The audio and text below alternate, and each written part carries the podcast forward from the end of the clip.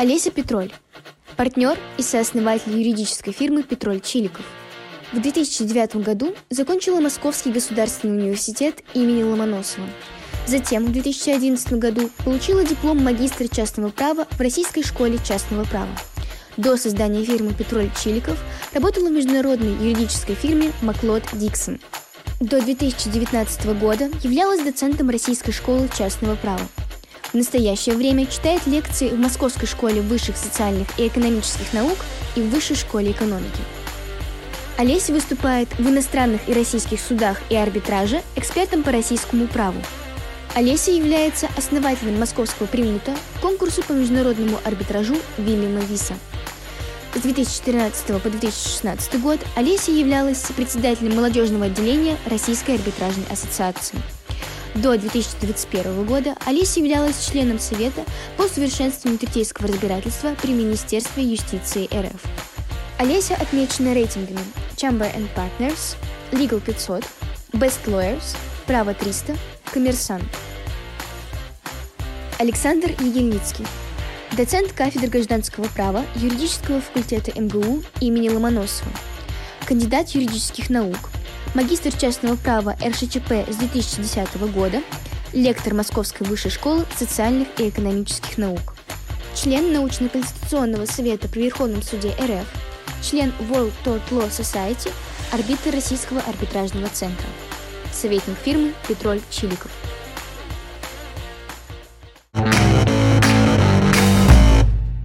Дорогие коллеги, сегодня мы в гостях у Александра Егельницкого и у Олеси Петроль, выпускников юридического факультета МГУ.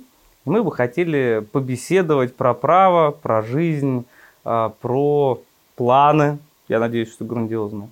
И традиционный вопрос, коллеги, как вы решили стать юристами? Расскажите про ваши личные переживания и ваши карьерные э, намерения много лет назад. Добро пожаловать, Александр. Спасибо. Uh, у меня будет короткий и честный ответ. Uh, случайным образом. Я абсолютно случайным образом поступила именно на юридический факультет. Это мог быть любой другой гуманитарный факультет. Я не думаю, что это могло быть что-то кроме гуманитарного, ну, то есть там Марию Кюри я бы точно не стала, а, но это был... Для меня было важно, э, чтобы это был университет, а, потому что я была влюблена в высотку. Угу. Мне кажется, если привести ребенка, вот показать высотку, ребенок сразу он смотрит на нее и вдохновляется. А вы из Москвы? Из Ленинграда. Ага. То есть э, вы приезжали, смотрели на высотку. Ну, и... это, это как, причем это тоже случайным образом. Ты, ты погулял один раз на Воробьевых горах, ты думаешь, что там за каждым окошком сидит э, седой профессор, и тебе хочется быть причастным. Понятно, хорошо. Александр. Ну, тут, видимо, вопрос э, разложился на два. Первый юрист, второй университет. Да. А по поводу юриста. А это сложно Э, это жуткая, наверное, жизненная несправедливость, что так получается, что человек выбирает, кем быть, когда он ничего не понимает.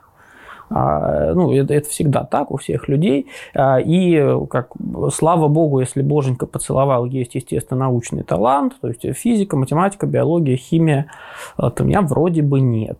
И был, ну, как, я, я ничего не понимаю, ну, надо что-то, видимо, гуманитарное, а, но такое, чтобы ну, вот кем-то можно было работать. То есть я никогда не представлял себя историком, философом, ну, я не очень понимаю, как этим быть. А, поэтому, а, ну, наверное, нельзя сказать, что случайным образом, но точно можно сказать, что методом исключения. Угу. От безысходности. Да, ну, ну, мне кажется, преступление, если у человека есть математический талант, идти быть юристом нельзя. Вот за это наказывают. А если нет таланта, то можно и юристом побыть. А про университет тоже забавная история. Это вообще это, э, э, случай, абсолютно точно. Вот это тоже бедные дети, как они это делают. А, надо же поступать, надо с кем-то заниматься. Я учился в обычной районной школе, понятно, что никуда экзамены я бы не сдал. А поэтому... в каком городе вы учились? В Москве. В Москве. В Москве, в далекой Митинской Мгм. районной школе. Очень хорошая школа. А, Ну, как она обычная, районная, то есть там без э, каких-то супер изысков. А, Классная школа, кстати. А, И надо куда-то готовиться. Опять же, ничего ж не понимаешь. Так, надо посмотреть, куда пойти. Ну, вот я для себя прикинул. Наверное, я хочу в юракадемию. Тогда так она называлась, не знаю, как сейчас. А, Ну, наверное, можно высшую школу экономики еще попробовать. Вот думал, «Ну, МГУ, ну, ну, это слишком сложно. А, И я готовился в юракадемию, там все, я знал, э, как там писать сочинения, как они любят, как сдавать историю. А а потом что-то э, мама моя, э, ну, она не сильно вдавалась в эти детали, а вот, и спрашивает, э, куда? В юракадемию. Что-то я не знаю. Юракадемия, юракадемия, что это такое? А, я говорю, ну, это бывший юридический заочный институт. Она, а, так это в ЮЗИ. Слушай, а может быть в университет попробуешь? Я говорю, ну, ну ладно, куда? Она говорит, ну, слушай, ты, ты же медалист, иди сочинение напиши, а вдруг на 5 напишешь, поступишь. Угу. В МГУ напишешь сочинение на 5. Угу. Ну, как пришел, написал на 4, это почти дошел до апелляции, там преподаватель говорит, ну, у вас очень хорошая работа, 4, я редко ставил 4, я сейчас понимаю, что, что он имел в виду, да, это действительно э, примерно так работает, я там чуть ли не дошел до апелляции, там что-то, э, какая-то авторская запятая у Грибоедова, кажется, а, и он мне говорит, ну, я видел первоисточник, там есть эта запятая, я говорю, а моей книжке нет. Он говорит, ну, я защищусь, у меня первоисточник есть. А, вот. Ну, слава богу, человек меня пропустил. Э, Тогда было три экзамена. э, Сочинение, история... А, да, обществознание история. А, ну, то есть четыре. Вроде как надо дальше идти сдать обществознание, а в Юракадемии был вступительный тогда правоведение. И поэтому правоведение я там как-то учил, там что-то кодекс разные мне показывали. А тут обществознание, философия, экономика. У меня одна книжка обществознания, школьный курс, ничего не знаю. А, И тоже мамочка моя говорит, а что, какая нужна книжка? Я говорю, ну вот по этой все готовятся. Она говорит, а я тебе сейчас привезу. Вот, мама съездила, кажется, это было что-то типа аргумента в первом гуме, она привезла оттуда учебник, у меня было дней, наверное, пять. А Она говорит, ну сходи, а вдруг сдашь? Вот, и пошел, вдруг сдашь. А, И э, тогда, в общем, э, так было, проходной балл был э, 4,95. А, И, значит, это иду на обществознание, тоже, так сказать, лажаю страшно. Вот, и принимают там два преподавателя, устный экзамен тогда был, и говорят, ну, 8. Вот, то, то есть это опять это вот прям вот на, на грани, да, по лезвию бритвы. А, и дальше экзамен по а, истории. А история была первый экзамен в Юракадемию, историю я учил страшно. А, И прихожу на экзамен. И вот что-то меня там спросили, что когда началось контрнаступление где-то, а я сказал с часами и с минутами.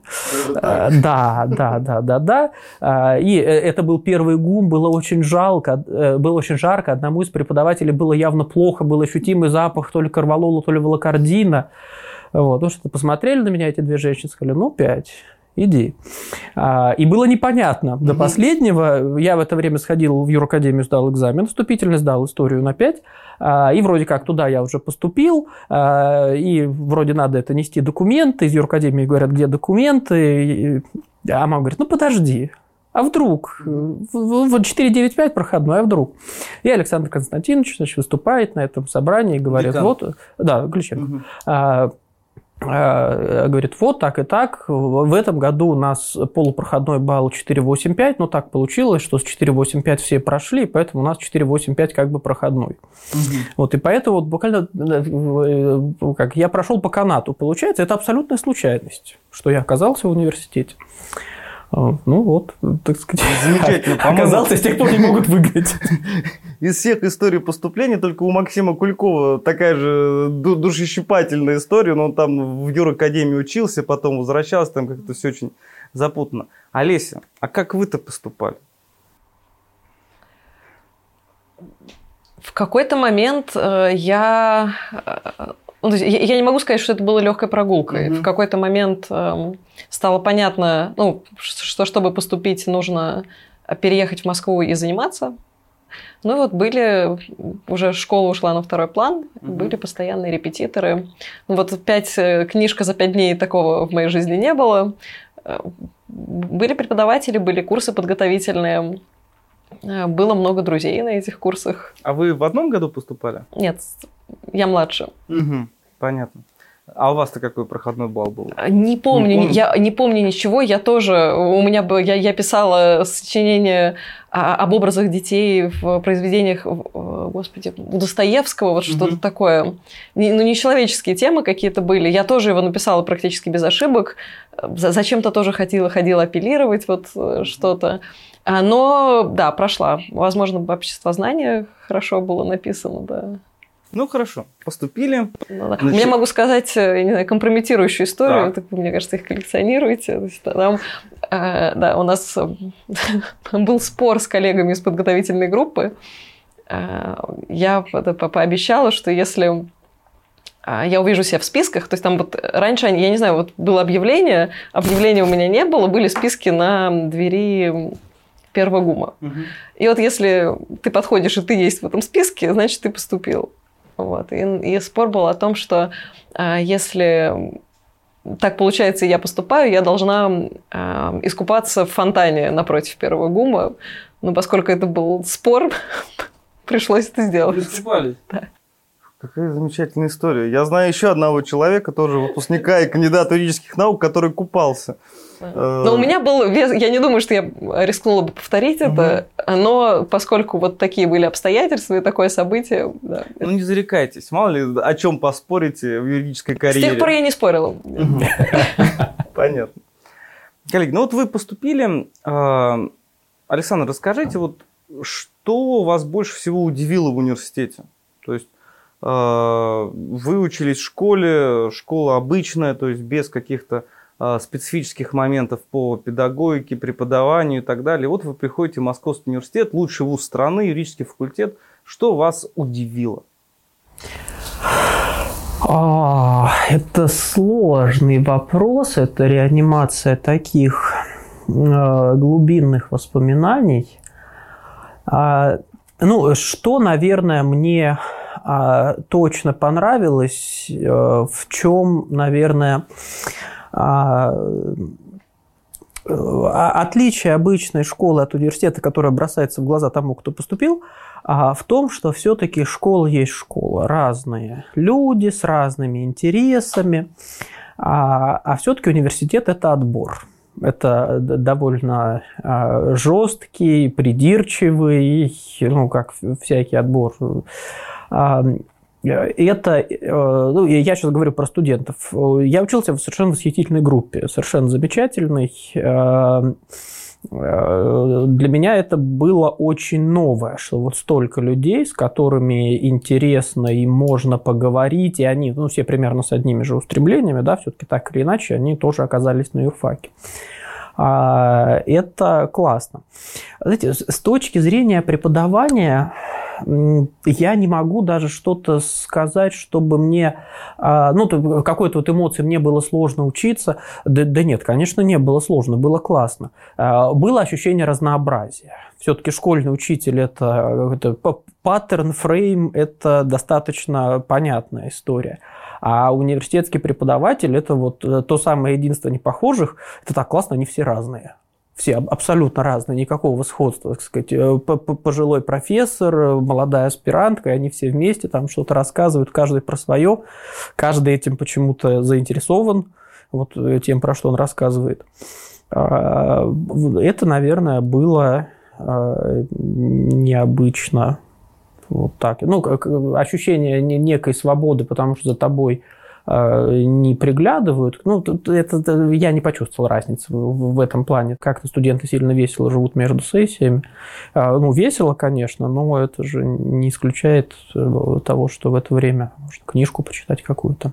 Действительно. Олеся, вот расскажите, кто из э, профессоров, преподавателей на вас в самом начале вашего обучения произвел неизгладимое впечатление? Вот было такое, чтобы вот вы прям так... Как... Мне, пожалуй, это Татьяна Евгеньевна Новицкая, э, которая поставила меня два и отправила на пересдачу. Какое-то время заняло подучить его ГП и сдать его угу. на отлично, да. Ну, это такой вот, такой вот, такая холодная вода была.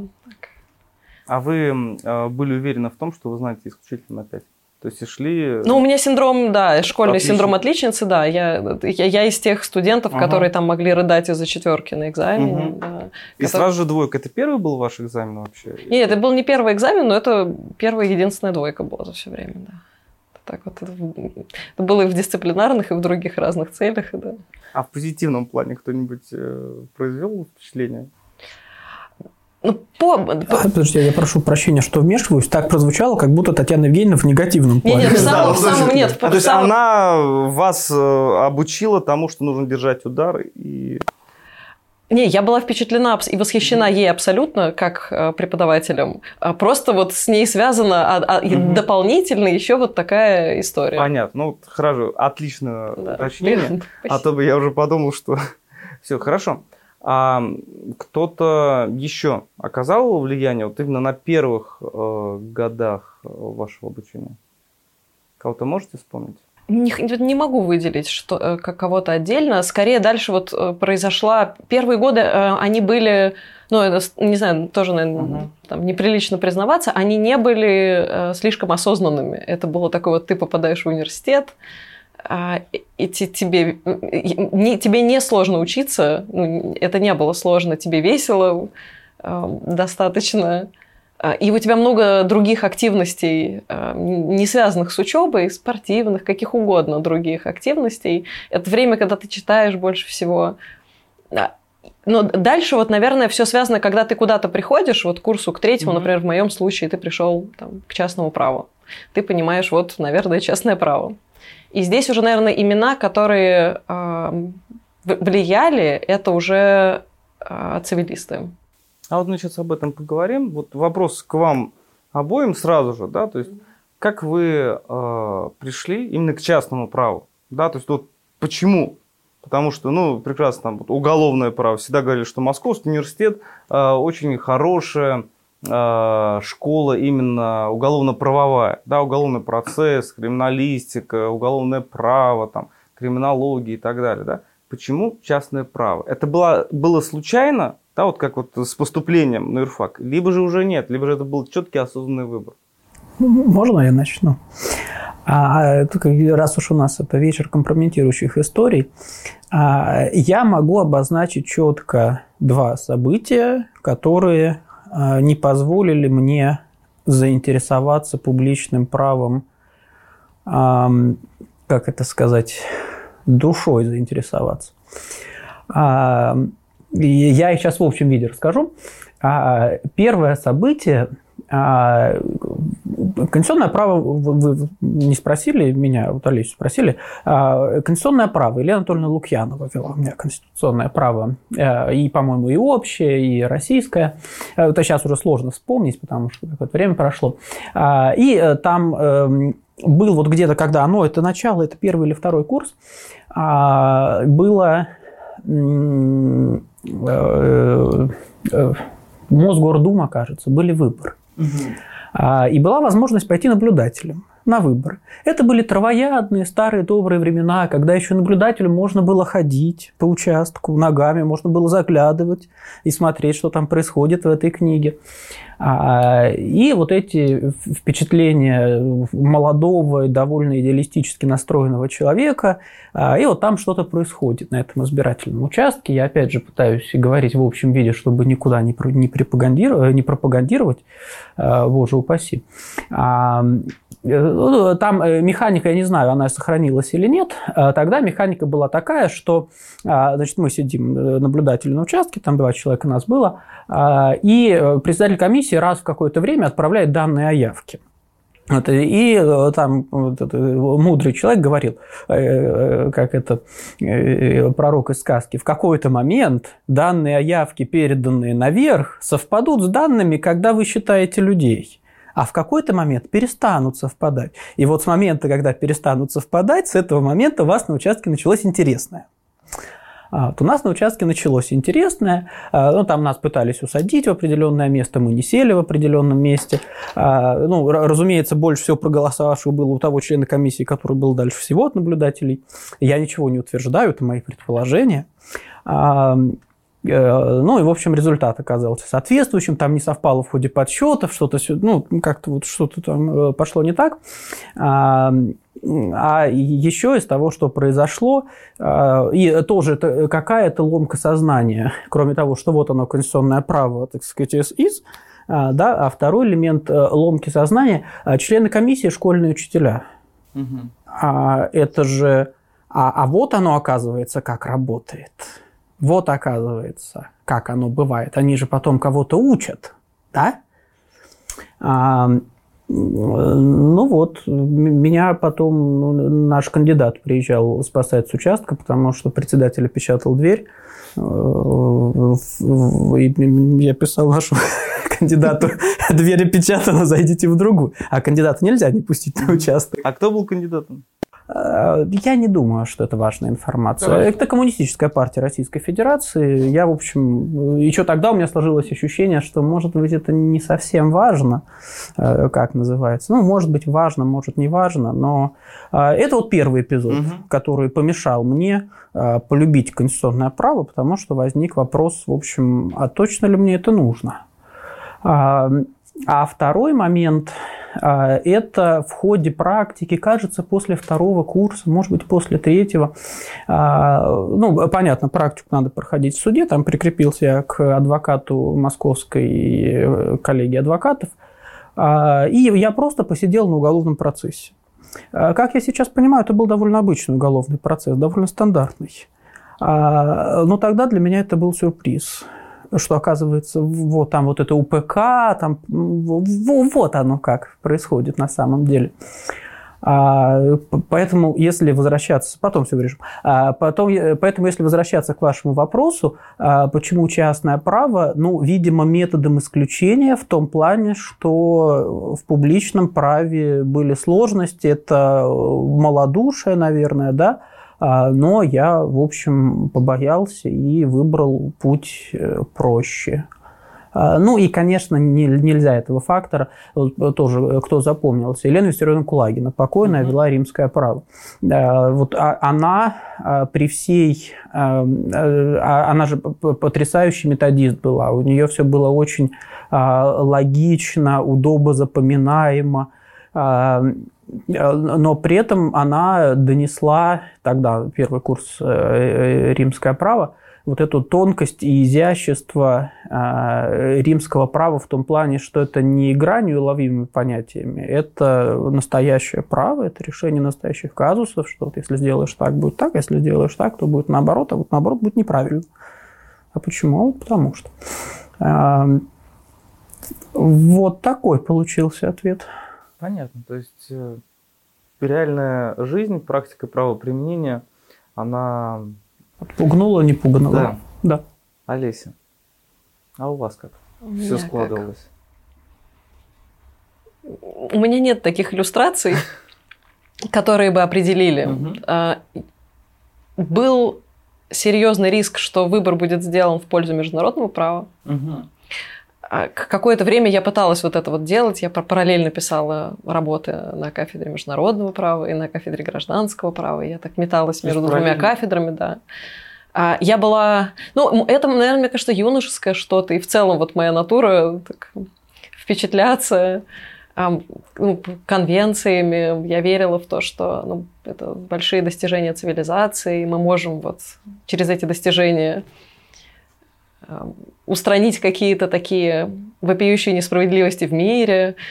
Но потом вот, а потом случился в моей жизни, мне кажется, цивилистический конвивиум Татьяны Сергеевны Мартьяновой, куда ходили также Александр Александрович Егельницкий и Егор Сергеевич Челиков.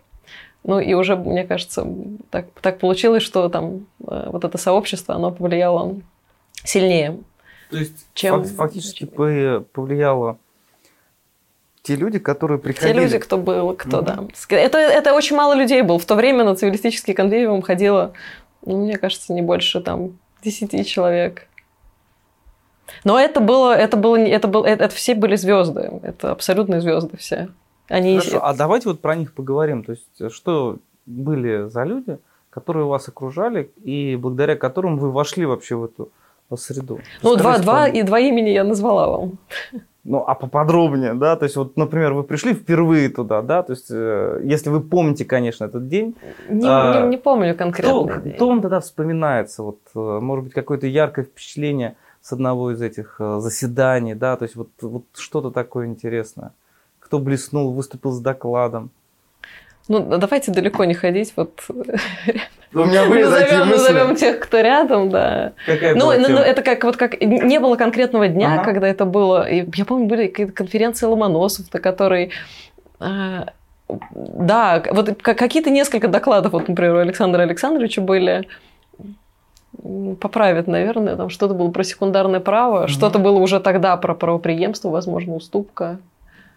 Плохо помню. Да. Ну и а я была с докладами какими-то катастрофическими, несмотря на там какие-то занятые места на этой конференции. Да. Но стало уже понятно, ну это, это всегда понятно, ты вот видишь. Сейчас у нас будет блиц. Я задаю несколько коротких вопросов. Вы можете отвечать не обязательно коротко. Итак, первый вопрос. Кофе или чай? Кофе, сваренный в турке. Зеленый чай, да. А, любимый вид искусства? Пусть будет живопись. Ну, не, наверное, живопись, если что, но не факт, не Мгм, знаю, это хорошо. сложно. Если не юриспруденция, то... Языки. Ой, масса вариантов. Это тут скорее противоположная логика. Если не все остальное, то юриспруденция. А, поняла. Любимый город? Ленинград. Ой, Москва, извините. Любимое блюдо? Его нет. А это когда? Утром, днем, вечером? Что происходит? Давайте вечером. Вечер, кефирчик. А лучшее качество в вашем супруге? Ум. Два лучших качества моей супруги. Я не понимаю. Как-то на, на- на любой вопрос есть варианты э, ответить да, нет, это неправильный вопрос.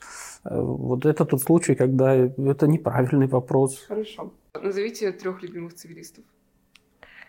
Ну, назовем кого-нибудь э, из современников и э, кого-нибудь э, из предшественников.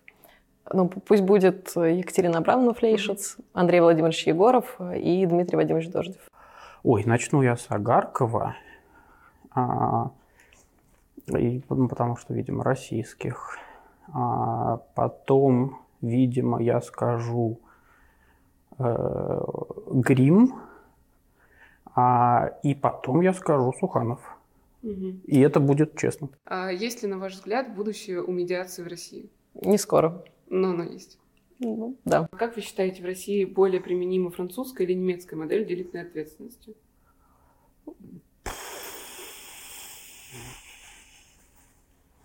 Обычно на это уходит э, сначала одно занятие, потом второе, и каждое по три часа, итого шесть часов.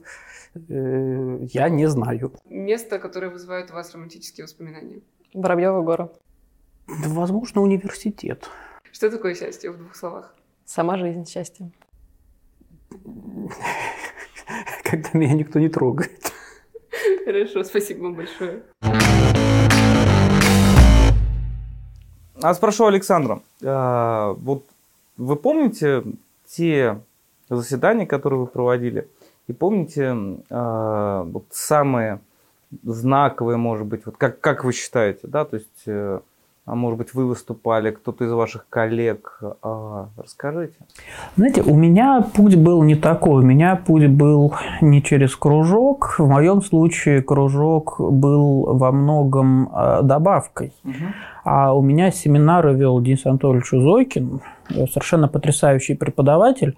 А Он практик э, был тогда и сейчас, и им остается, и дай бог ему еще много лет э, радовать новостями всякими практическими. А у нас каждую неделю было такое вот э, а, очень четкое, прагматичное гражданское право. Э, Без вот такой схоластики, которая, может быть, она там и интересна, но у нас ее не было. И это меня, в общем-то, да, затянуло. А, и это было постоянное упражнение. А, а кружок это был как раз вот э, гарнир. Эм, э, почему гарнир? Потому что ну, там больше какие-то такие вещи э, понятийные, которые нас меньше интересовали на семинаре. На семинаре задача была прагматическая. Надо решить казус так, чтобы и по закону, и в целом был нормально. А, и чтобы не противоречило это сильно практике, э, желательно, ну, не всегда, но по большей части это было так. А, а кружок, да, там какие-то высокие понятия, э, римское право, да, это было любопытно, а, но я не возьмусь вспомнить, э, о чем там я тогда рассказывал. Это была, конечно, потрясающая неизбирательность, наверное, с одной стороны – и ну, это, видимо, действительно это было то, что называется э, суждение космического масштаба и космической же глупости. А, но, видимо, это естественно, так и должно быть, да, вроде для этого и есть обучение, чтобы, так сказать, э, как пока ты не совершишь ошибку такого рода, ты не поймешь, что вот, вот так это, оказывается, выглядит. Э, поэтому я затруднюсь вспомнить. Но то, что это было интересно, да, так было. Кого из коллег можете вспомнить, кто а, как раз-таки тогда с вами учился на кафедре, там писал курсовые работы и посещал кружок? И с кем вы, может быть, поддерживаете отношения до сих пор? Ну, тут про группу я уже начал говорить. Э, опять вот ужасное время 21 века, это что-нибудь скажешь, потом скажут конфликт интересов, ну, а что тут сделаешь? Э, Алан Кемалович Байрамкулов учился в нашей группе, Елена Санна Челембеева училась в нашей группе, Николай Андреевич Строев, вот из тех, кто на слуху и виден, и многие другие достойные люди, которые менее видны, но тоже на слуху. А из пишущих, э, ну, у нас был, мне кажется, тяжелый год в плане аспирантуры и так далее, потому что в наш год э, были э, Алан Кемалович, Егор Сергеевич Чиликов, Виктор Станиславович Гербутов и ваш покорный слуга. И вот, так сказать, пришли такие зайчики, возьмите нас в аспирантуру. Непростой был год. Расскажите вообще, вот, предвосхищайте мой вопрос, как выбирали а, свой путь дальнейший по окончанию университета. То есть, ну, а, все-таки, ну, по моим воспоминаниям, по воспоминаниям коллег, вы заканчивали в тот период, когда рынок рос, да, и а, для многих студентов тогда, насколько я помню, это, конечно же, практическая деятельность, это какой-то ИЛФ, да, и их было достаточно много на юридическом факультете тогда, они всех убеждали идти к ним – и я думаю, что они бы с удовольствием вас э, приняли бы, да, то есть вот коллеги, и к Александру, и к Олесе вопрос, да, то есть вот как вы выбирали э, в тот период свое дальнейшее развитие? Ты я. И ты. Mm. А, у меня вообще нет ощущения, что я что-то выбирал оно произошло само. Вот по поводу этого роста рынка, это мы сейчас понимаем, что он оказывается рост, тогда было mm-hmm. хорошо, а сейчас плохо. А тогда это, в общем, выглядело естественно, а у студентов э, ну, проблемы все одинаковые, да, вот как Причем я не могу сказать, что для меня это проблема, что, ну, слава богу, спасибо родителям, у меня не было э, надобности острой выходить на работу, там, зарабатывать э, деньги для существования, я мог спокойно учиться. А, ну, как-то так получилось, что устроился работать в маленький, но скромный инхаус, а, маленький, но гордый, скромный, но гордый. А, и в этом инхаусе какое-то время поработал. Я ни дня не работал в международной юридической фирме. Э, я не понимаю, как люди это делают. Это же подвижничество, да? Чтобы 11 часов человек должен быть на связи, писать какие-то документы, разговаривать на, на двух языках. Это же им всем премию нужно давать, кто там работает. А, какую-то не, не денежную, а не, не материальную, там, герой труда, что-то такое. А, я не понимаю, как это делать. И тогда я тоже не понимал. Как. То есть вы осознанно не хотели идти в консалтинг? Я не знаю. А, мне не нравилась э, эта идея. Ну, у меня еще тогда был комплекс, который сейчас, наверное, остается. А, я недолюбливаю английский, ну, в том плане, что я не очень хорошо его знаю, я стесняюсь, я ошибаюсь там постоянно, а, и мне неудобно, уже сказал, понял, что все, все не то сказал. А, и как, вот был у меня, может быть, этот барьер, почему я не пошел в международную фирму. А, но у меня ощущение, что я бы, наверное, не смог. Потому что при всем, что, наверное, работоспособности больше, желания больше – но как тогда это работало? Ну, это была действительно работа на износ, это нужно было богатырское здоровье, абсолютная стрессоустойчивость. Я не такой, я не умею. И поэтому решили пойти в аспирантуру? Да тоже так говорите, решили пойти. Вспомнить бы этот момент – а, я вообще сильно переживала, пройду ли я, приду, а там все умные, а я опять э, вот а, ну, и, и тоже, да, вот, вот когда у нас после специализации группы менялись, вот у нас в группе, так сказать, Егор Челиков, Алан Байрамкулов, Виктор Гербутов, вот, и там ограниченное количество мест, и еще куда-то я должен вписаться. А, ну, как-то получилось, что пошел сдавать экзамены, и вот почему-то сдал так вышло. Ну, а у вас были разговоры, может быть, с кем-то из профессоров, с кафедры, кто говорил, вот, Александр, надо идти, мы вас рекомендуем? Или вы просто подали документы? Не, ну, у меня Наталья Владимировна Козлова, научный руководитель. То, да, конечно, мы с ней поговорили. Она говорит, да, я, в общем, поддержу. И спасибо ей большое, потому что э, если бы она не поддержала, то, наверное, я бы э, и не, не рискнул, потому что ну, страшно, это же как, как можно туда простому человеку пойти. Хорошо. Олеся, а вы, вы как мыслили свою карьеру по окончании университета? Как у вас все разворачивалось? Ну, начало ответа такое же. Я не мыслила это как карьеру. А, ну, типа, я не знаю, э, есть э, стойкое ощущение, что мы другое немножко поколение. Мы, мы менее осознанно вот строили карьеру именно, как строили, выбирали. Или, может быть, это там проблема со мной была какая-то, но этого не было. Я очень много времени занималась конкурсами разнообразными. А, сейчас вообще немысленно, как человек может заниматься, студент, несколькими конкурсами одновременно. У меня было время, когда занималась там, двумя, тремя а конкурсами. Да. Нет, я вот. И вот э, мне кажется, идея начать карьеру в международной фирме, она вот так из воздуха, из каких-то там бесед в коридоре возникла. Кто-то где-то сказал, что как-то все друзья куда-то уже четвертый курс, пора бы уже куда-то лето куда-то устроиться. И назвали какие-то имена э, нескольких фирм.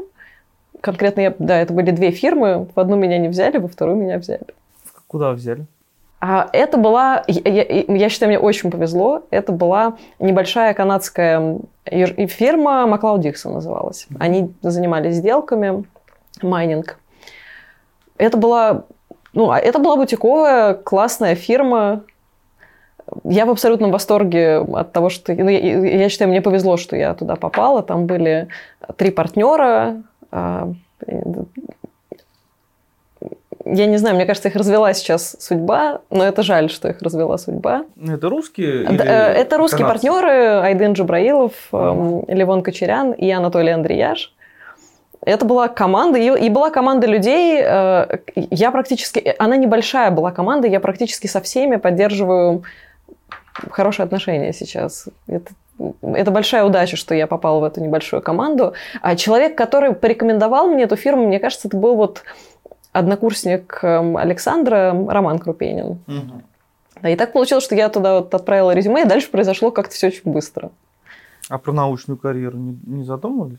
Вы знаете, мне казалось, что я... у тебя столько сил, когда тебе 20 лет, угу. тебе кажется, ты можешь абсолютно все. Это было параллельно конкурсы, я продолжаю, это параллельно был РШЧП, параллельно работа в этом Ильфе, а и параллельно поступление в аспирантуру, аспирантура, и вот, вот это все. То есть, э, смотрите, вы тоже учились в РСЧП? Да. Ну, у меня тогда вопрос, потому что это я это знал про Александра, про вас mm-hmm. я это пропустил этот факт, да. А, Александр параллельно с обучением в аспирантуре учился в РСЧП. И я, вы точно я тоже это делала, да. И вы отлично. Он был первым, то есть он первым э, стал так э, делать. Александр, это было распространено в то время, то есть когда был специалитет, еще не было там деления на магистратуру и так далее, либо же вы таким образом были одним из э, первых, кто стал э, и с одной стороны учиться в РСЧП и стали магистром частного права, и с другой стороны учиться в аспирантуре и защищать э, кандидатскую диссертацию по гражданскому праву. У меня нет знаний. Я не знаю, ага. делали так э, раньше, но я подозреваю, что, наверное, делали, потому что в РШЧП был этот замечательный стенд, выпускники школы, защитившие кандидатские диссертации. Там э, было очень много фамилий, э, и когда я учился, этот стенд заканчивался где-то 2000 годом, потому что их стало очень много, и, в общем... Всех не повесишь. Да, да. В общем, зачем это обновлять? Потому что понятно, что ну, где-то половина, наверное, может чуть меньше, ну, большое количество людей, которые шли одновременно и в школу, и в аспирантуру. А, я поэтому не знаю, откуда а, пошла традиция, но я практически уверен, что она появилась раньше – но э, тогда действительно это было интересно, э, потому что тогда РШЧП это была абсолютно факультативная история, потому что ну зачем? Специалитет плюс магистратура, а какой смысл? Магистратура прибавка к бакалавриату, его нет. А, и тоже у меня тут вопрос, ну вроде бы закон это разрешал, а, точно ли можно бесплатно поучиться 5 э, лет, а потом еще 2, и в это же время еще 3? Так сказать, есть вопрос, не обидел ли я родное государство э, в этот момент. Но будем надеяться, что э, не обидел. Э, РШЧП это было интересно. Я почувствовал вот этот, наверное, как это сказать, в одном месте так или иначе стилистика, она сонаправленная, то есть похожая а, то есть могут быть совершенно разные преподаватели, но э, между ними есть что-то общее. А РШЧП это была история, где вот такого общего не было – Э, там был другой взгляд, который был для меня тогда неожиданный. Ну, для меня, например, открытие в, в МГУ мне, наверное, повезло, я собрал, э, пока учился, массу замечательных преподавателей. А, но в РШЧП для меня абсолютным открытием был Дмитрий Вадимович Дождев э, потому что это ну, а, не было ничего похожего да, там не было вселенной. Вот пока я не услышал Дмитрия Вадимовича, услышал, оказывается, там такая вселенная, что а, ее слушать, не переслушать. А, а Дмитрий Вадимович, это, ну, видимо, у меня так сработало, может быть, много у кого. А после того, как его послушаешь, после этого надо взять типа учебник а, и понимать, как он вот это думает, говорит, пишет. Это совершенно по-другому читается, не так, как... А, я вряд ли помню вопрос. Ну, вопрос-то очень простой. Э, как вам удавалось совмещать и магистратуру, и аспирантуру? Ну, работал я в это время еще. И тем более работу. Ну, работа была НИЛ, слава богу, поэтому и, ну, мне, наверное, повезло с моими э, руководителями в том инхаусе, где я работал, э, потому что очень спокойное было отношение к моим этим академическим Э, развлечениям, как они тогда воспринимались, а, было вполне нормально. Было весело, по молодости все вроде бы легко воспринимается. Нет ощущения напряга. А кто был научным руководителем в РСЧП и кто был э, в МГУ? В университете Наталья Владимировна Козлова, а в РСЧП Андрей Владимирович Егоров. Ну, у вас прямо такое интересное сочетание. Мы еще поговорим про научных руководителей. Олесь, когда вы выбирали а, вот точно такой же путь, вы уже были парой с Александром или нет? Мне просто интересно, как он повлиял на вас. Э, точно такой же вы в академической части да, аспирантуры? конечно, конечно. Мы определенно были знакомы, тогда. Ну, то есть... А, я, не, я думаю, этот, знаете, этот путь был э, вот... Эм, Александр назвал имена, это был mm-hmm. путь вот э, определенной ком, такой вот компании людей, э, и он казался естественным. Я так То есть, поэтому нельзя сказать, что он на вас повлиял и предложил... Не, он, он определенно повлиял на меня, но да, я думаю, не только. Ну, а когда вы стали вместе? Коллеги? Эта дата неустановима. Это, да, это... Ну, примерно хотя бы. Ну, где конец университета где-то. Окончание университета. Понятно. А, тогда у меня вопрос а, про, а, наверное, тот период, который уже начался в процессе университета, продолжался впоследствии. Это конкурсы. Это то, о чем можно, наверное, говорить бесконечно. Но вот это, наверное, вопрос прежде всего к Олесе. Да? То есть расскажите, то есть, как э, вы вошли в эту среду, э, про тех людей, которые как раз-таки начинали все это движение, я не побоюсь этого слова, в России, да, то есть это даже, ну, я не думаю, что это было как-то очень сильно распространено, вот. Как? Случайно, опять же. Кто, кто те, э, тебя зовут друзья, попробовать mm-hmm. это сделать. Ты, ты это делаешь один раз, понимаешь, что это просто другой мир. Mm-hmm у тебя полный восторг. Ну, какие были конкурсы? То есть, ну, это, был, это был Джессоп, угу. э, и сразу ВИЗ был. ВИЗ был, э, это Антон Владимирович Ососков и угу. Иван Сергеевич Чепурнов. Я не помню. Поздравить его с защитой. Да, поздравляем его с защитой. С, с Иваном мы еще и в группе учились потом. И, и это просто другой мир, и ты не можешь остановиться. И, знаете, наверное, еще будет справедливым указать еще один конкурс и человека. А, потому что вот помимо а, конкурса а, ВИСа довольно много я занималась эм, это и Джессоп, и модель Международного уголовного суда с Глебом Ильичем Богушем. Mm-hmm. Я вот сейчас, к сожалению, довольно давно так, ну, не то что потеряла контакт, но тогда это тоже был человек, который повлиял и на мои выступления в конкурсах, и в целом, мне кажется, на меня. А расскажите, тогда это было популярно среди студентов? Потому что сейчас, например, вот участие в конкурсах, ну, вот уже затрагивали эту тему, там все выстраивают карьерную траекторию, они понимают, что я приму участие в конкурсе, значит, э, смогу э, включить свое CV, на собеседовании про это рассказывать и так далее. Да? То есть, тогда ваша мотивация в чем была? Можете вспомнить? Я не знаю, прозвучит ли это слишком примитивно, мне хотелось выиграть эти конкурсы. И я не могла остановиться, да, какое-то время. Мне, мне нравилось то, что я делаю. Это всегда были а, команды единомышленников.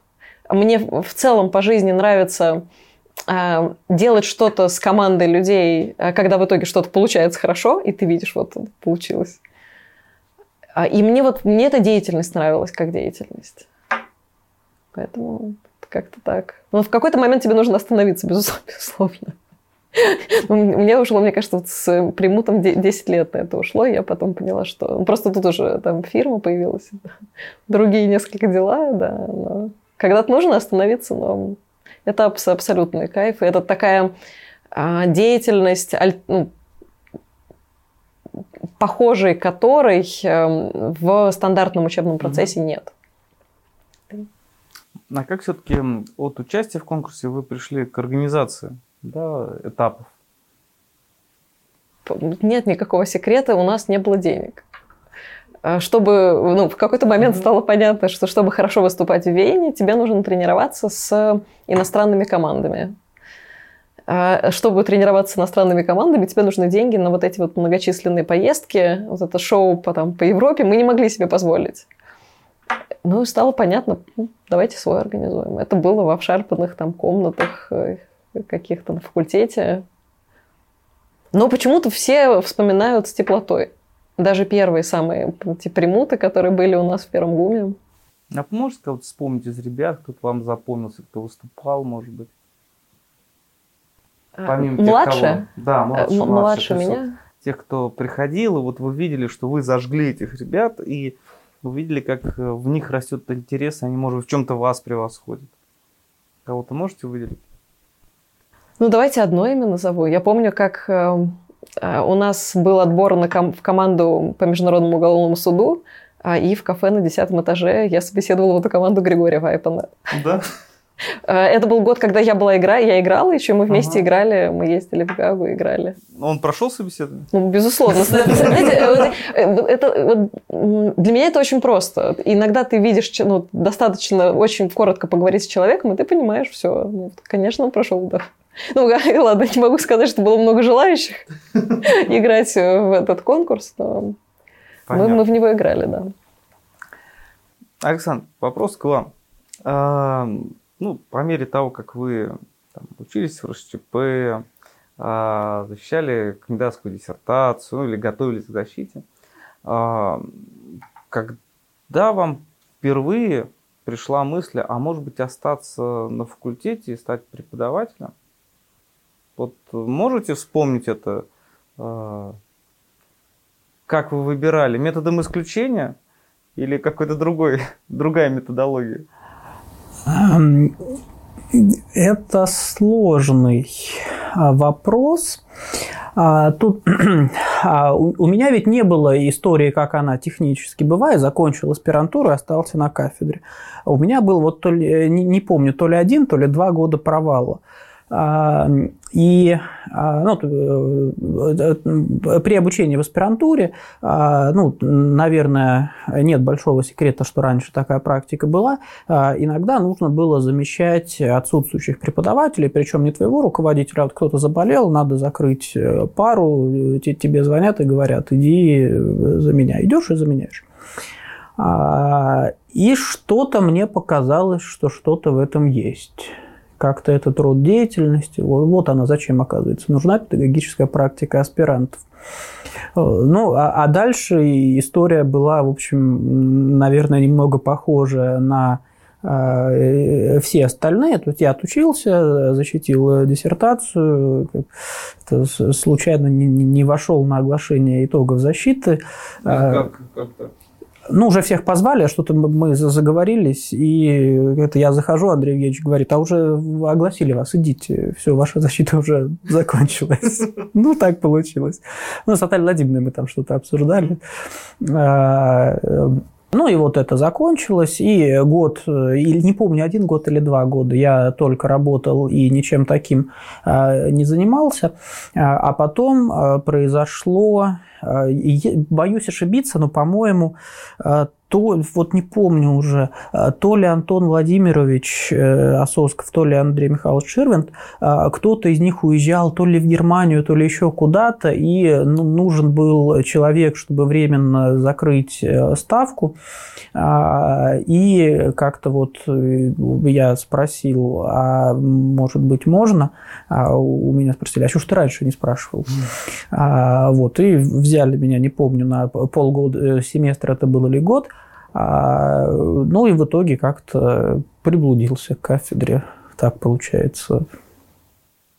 Олесь, а, когда Александр принимал решение преподавать, то есть вы э, поддерживали его в этом? Или могли как-то так, ну ну, преподавать, надо деньги зарабатывать, надо бизнесом заниматься, нет? Э, я, не помню, чтобы этот вопрос ставился на обсуждение. То есть, ну просто, а вот теперь я работаю в МГУ. Мне кажется, довольно естественно, когда ну, есть любимое дело, и тут не может быть никаких э, комментариев, кроме поддерживающих. Но в нашем случае это, было, это, это не обсуждалось, это было естественно. Понятно. Тогда расскажите а, про вашу карьеру, вот именно связанную уже после всех э, процессов обучения, визов там, и так далее, а, когда вы задумались над тем, что можно работать не на других, а, например, попробовать поработать на себе, да, и создать а, свою юридическую фирму. Да, то есть вот э, можете сказать, что стало вот этим побудительным мотивом для вас? Зачем? Ну, мне кажется, в какой-то одну из ночей, вот там, сидя в офисе, ты понимаешь, что ты можешь сделать то же самое, только вот сам. И делать это там, улучшить какие-то вещи, сделать... Э, ну, могут быть разные пути. То есть вот ты можешь попасть в э, корпорацию, ценности которой э, и вот все детали ты разделяешь. Мне кажется, бывает такая удача.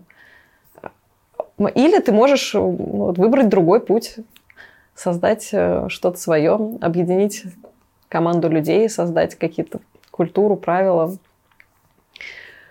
Да. Ну и первоначально вы собирались это делать в одиночку, либо же как, как проходил процесс? То есть, вот, ну, интересно. Какое-то том... время я, мне, мне кажется, какое-то время я была одна, да. Это, было, это была я и там небо, совсем небольшое, Мгм. небольшое количество людей, которые делали со мной отдельные проекты. То есть так, чтобы объединиться в фирму, ну, мы просто ждали какое-то время Егора Сергеевича. А что у него происходило? Ну, у него происходила своя деятельность. То Вот. есть, когда он э, уйдет э, с предыдущего места работы? Или как? А, Ну, это, это я условно говорю, Ага. это, это никогда не обсуждалось вот в, в таком формате. Ага. Это, ну, то есть, м, партнерство это такая вот, мне кажется, это такая, так, э, наверное, ты можешь позвать кого-то Мгм. откуда-то, но она э, э, вот как брак, она тоже естественным образом складывается. Просто ты понимаешь, что вот, вот с этими людьми ты можешь сделать э, какое-то дело. Вот, Вот мы нашем вчера обсуждали на круглом столе, и там тоже про партнерскую формулу успеха такая. И вот Юлий Тай очень активно сравнивал партнерство как товарищество. Да? То есть вот это вот некие э, такие элементы, связанные с тем, что мы делаем одно дело, мы подходим друг к другу, и мы всегда друг за друга будем стоять горой. Ну да, но мне еще это о том, как очень многие вещи тебе, если это хорошее партнерство, очень многие вещи тебе не нужно обсуждать. Они просто негласно. Ты просто ты, ты точно знаешь, что вот такие вопросы они не встанут в принципе, или ты точно знаешь, что там таких вещей вы делать точно не будете. Но это вы Если- Егору предложили, что давай А я не помню, как кто кому предложил. Просто мы просто так сложилось, что мы обсуждали и в процессе. просто как-то да там мы встретились и просто объединились. Как искали клиентов, во-первых? Молодая фирма. Никак. Они просто сами находились. Ну, то есть, как объявление в интернете. Не было, Не не, было. не было никаких объявлений в интернете, нет. Не, ну, во-первых, ну, конечно, у каждого уже, мы же не совсем м, юны были. У каждого были какие-то свои большие проекты. Знаете, как мне кажется, все опять, я, может, там упрощ- упрощаю, ну, мы, вероятно, делали какие-то проекты в прошлом хорошо. Возможно, кто-то кому-то об этом Мгм. сказал, и поэтому а, захотел нанять нас. Потому что ничего другого юрист не может сделать, кроме как хорошо сделать работу. Вот кому-то понравилось, и так. Так до сих пор происходит. Поэтому, поэтому мы живем. Хорошо. А как э, вот Александр, он с самого начала э, принимал участие в деятельности? У него не Фирма. было выбора, да, конечно. да. А, то есть он то есть Абсолютно писа- не писал устав, э, что-то такое, нет? Ну, Он советовал все, на, на всем пути. Как вам удается э, находиться и в семейной жизни, и в юридической жизни, да, в научной, я так скажу, да, да еще и в бизнес-жизни, да, то есть э, есть какая-то формула успеха вот такого? Отвечает Александр. Да-да, я скажу, отвечает Ростислав. Я, знаете, тут вопрос, а, а почему это сложное, пос- ну, а в чем сложность? А, а- а почему нет? Ну, то есть Олеся Дмитриевна, ну, мне нравится. Она хороший собеседник, прекрасная жена. Ну, я не знаю, какие, э, какие слова. Почему в этом должна быть какая-то проблема? Да, это здорово, так сказать, утром или ве- вечером чего-то э, про детей что-то по- поиграли, поговорили. На следующий день пришли, написали что-нибудь интересненькое, умненькое. Я не понимаю здесь проблемы. А как вы конфликты решаете? Не переносите ли, например, конфликты, которые возникают э, на работе, да, то есть э, в личные взаимоотношения? Как ты думаешь, переносится? Ну, хоть раз. Переносится ли? Конфликты не, не так часто возникают. Это с- м, мне сложно. Если есть что-то, что надо сделать, это будет сделано. В любом случае. Ну, это так или иначе, но это будет э, сделано. Э, Э, Просто рабочие моменты, они то есть, э, как, с, с учетом э, ну, как, любой ответственности за то, что ты делаешь, э, не может быть, э, ну, э- этот конфликт не может быть э, во вред э, проекту, который ты делаешь. Ну, по- поэтому ты просто прагматически находишь какое-то решение. Это, ну, как мы же не спорим там, ну, как, Ну, может быть, помогает то, что чувство частного права у нас оно такое немного... Ну, частное право, мне кажется, надо, ну, придется признать, что оно такое немножко общее на двоих. Такая система координат, она, когда ты долго разговариваешь о частном праве, в том числе на кухне, оно, оно становится похожим. И поэтому у тебя и каких-то разногласий, они скорее могут какие-то там стратегические возникать, там, по каким-то действиям внутри проекта, но они никогда не, не вырастают там, в тяжелый конфликт. Нет. Ну, скорее, там, почвой для конфликта может быть, там, не знаю, кто сегодня ведет ребенка в детский садик. Но, ну, да, но глобально это вообще все происходящее, это удобно. Вот взаимозаменяемость, она, да, она удобна. Причем, как в нашем случае, удачно во всех функциях. Во многих. Нужно пойти в суд, на конференцию, в детский садик. Ну, пожалуйста. Да. Здорово. А,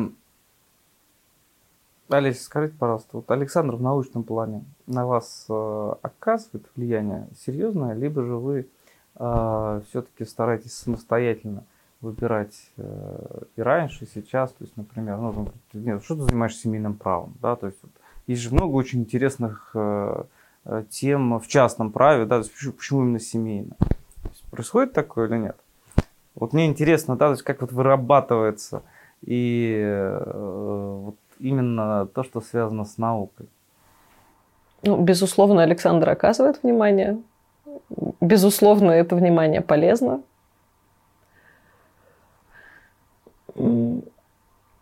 Может ли Александр сказать так вот пренебрежительно, вот это чушь какая-то? Ну, я думаю, во-первых, с высокой вероятностью, если Александр так скажет, это действительно чушь, э, например. И вы прислушаетесь. А, и, ну, значит, с этим какая-то проблема. Угу. Если Александр называет какой-то предмет чушью, с этим предметом какая-то проблема, надо об этом подумать, да. Но не, э, как э, так, тут, наверное, комплимент себе. Ну, крайне редко Александр такое мне говорит. Это значит, что как-то выбор предметов, он тоже как-то, а, он хороший, он правильный. Понятно. Ну и плюс это как бы это тоже э, в российском праве столько а, чистых листов, э, бери любой и заполняй его.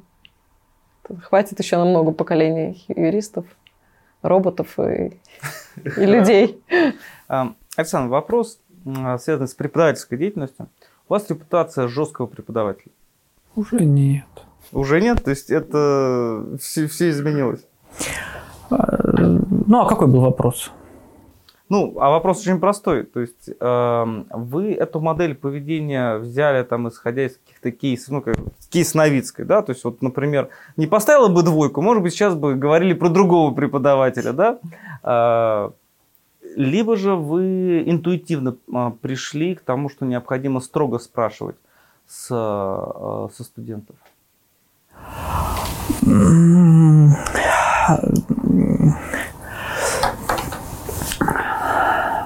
Сейчас есть такая версия, что а, у студентов есть сходство с тараканами. Они очень адаптивны.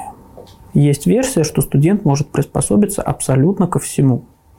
А, и поэтому, как ты не спрашивай студента, он в конце ответит – просто он, он должен знать. Э, то, что вы говорите, репутация э, жесткого преподавателя, у меня ощущение, что это было, может быть, там первые 2, 3, 4, может быть, года, а, когда был эффект неожиданности. А что пришел этот мальчик, что-то спрашивает у нас, какой-то он странный. А, как только уходит вот эта история с эффектом неожиданности, ну, как, просто идет студент, он знает, что вот здесь ну, надо реально почитать какую-то книжку. Может быть, это пригодится. Ну, то есть иногда можно проскочить, потому что ну, у меня сильное ощущение, что э, ну, все же ошибаются, да, а вот эта деятельность преподавательская в плане контрольных форм, да, там тоже наверняка я ошибаюсь, я подозреваю, что меня обманывают, что не, не все они читали то, что они мне говорят, что они читали, и не всегда я могу поймать их за хвост и сказать, а нет, вот вы это не читали по разным причинам. А, это сложно. Работа преподавателя сделать так, чтобы он что-то почитал он, она, они, чтобы они все что-то почитали. У меня не так много способов э, заставить их что-то почитать. А, Э, тут есть такая версия, гражданское право – это такая штуковина, э, как аппетит приходит во время еды. Сначала будет насильственное кормление, а потом, так сказать, чакры раскроются, и человек начнет сам а поглощать еду. У меня есть несколько таких кейсов, э, можно говорить, в педагогической карьере, когда студенты заканчивали третий курс, и после этого приходили ко мне в другие группы во второй, а потом говорили, что, понимаете, до нас только сейчас дошло, вот почему это важно, что здесь как нужно. Вот мы, мы хотим, так сказать, второй раз эту э, историю прокрутить, э, чтобы понять, что мы тогда потеряли. Э, и это чисто инструментальная вещь, э, нет совершенно, ну то есть это а, ну да, наверное, можно сказать, что это избранная тактика, но я подозреваю, что она не неправильная. Понятно, университет мы все разные, нет двух даже похожих преподавателей, э, не говоря уже об одинаковых, но у меня есть подозрение, что в таком варианте, ну как, мне не стыдно за моих троечников. Мои троечники крутые. Э, вот так я скажу. Отлично. Хорошая фраза. Коллеги, ну, традиционный вопрос тоже. Что бы вы могли посоветовать молодому поколению юристов? Я не имею в виду, например, э, ребят только студентов, да, то есть это может быть тех, кто сейчас заканчивает магистратуру, сейчас вот идут как раз-таки эти все гаки, э, защищают магистрские диссертации, наконец-то выходят в профессию, да, вот что можно было бы пожелать? Начнем с Олеси. Ну, как я уже сказала, они лучше нас это все знают. То есть они ориентируются, мне кажется, увереннее в жизни и в карьере, чем а, мы, оглядываясь вот там на 10 лет назад. А, наверное, рекомендация такая, а, такая с учетом немножко цифровизации, в том числе ну, думать, больше думать перед тем, как говорить. И вот как-то так, да, и говорить аккуратнее. Особенно с учетом того, что у нас сейчас идет интервью. А, и когда ты кому-то советуешь, э, да, это возможно потому, что у тебя... ты, ты сам хотел бы прислушаться к этому совету. Хорошо. Александр. У меня первая реакция была это выступить Гэндальфом «Бегите, глупцы». Э, тут же, ну опять сейчас опасно начинается – а, юристы – это такие люди, которые обслуживают право. Э, право в широком смысле товар. Есть ли спрос на право по состоянию на сегодня? А я не буду отвечать, я не знаю. Есть специально обученные люди, которые знают а, спрос. Э, и, и тут же ведь история какая – важна не статика, важна динамика. Спрос на право увеличивается или спрос на право снижается. От этой динамики зависит то, а, как, как строить вот эти вот карьерные треки, то, что сейчас э, безумно умные студенты делают. А, нужно ли вообще право, какое право выбирать, это совершенно непонятно как работать, но об этом надо задумываться, эту проблему надо осознать. Э, с одной стороны. А с другой стороны, хорошо делать свою работу, это можно посоветовать э, студентам.